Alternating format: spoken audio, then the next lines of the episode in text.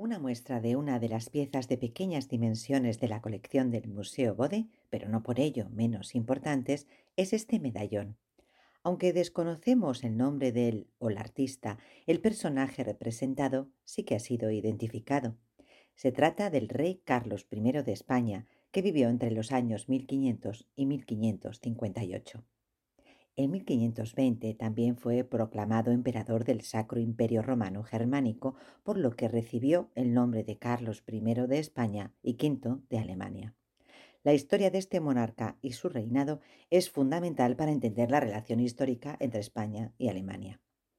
Carlos nació en Gante, actual Bélgica, en el año 1500. Era hijo de Juana I de Castilla y Felipe el Hermoso.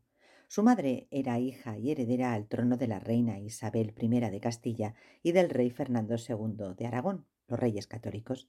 Su padre pertenecía a la familia de los Habsburgo y sus abuelos paternos eran Maximiliano I de Habsburgo y María de Borgoña.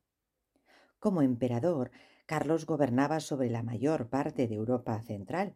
Como rey en funciones gobernaba España, gran parte de la actual Italia y el Imperio español. Este monarca es además conocido por tener que enfrentarse a la división de la Iglesia cristiana occidental, que daría lugar a la separación entre la Iglesia católica y las iglesias protestantes.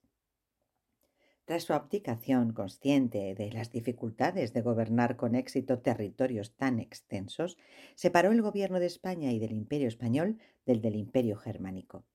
La parte española la heredó su hijo Felipe II y la alemana su hermano Fernando I. El medallón se creó entre los años 1530 y 1540 y procede del sur de la actual Alemania, de la ciudad de Habsburgo. Fue adquirido para formar parte de las colecciones berlinesas en 1848. En la actualidad se encuentra en una vitrina junto a otros medallones y relieves. El diseño de estos medallones toma prestados muchos elementos de la moneda romana antigua, como la representación del protagonista de perfil. Estos medallones eran una disciplina artística típica entre las clases altas, tenían un carácter conmemorativo o se intercambiaban como regalo.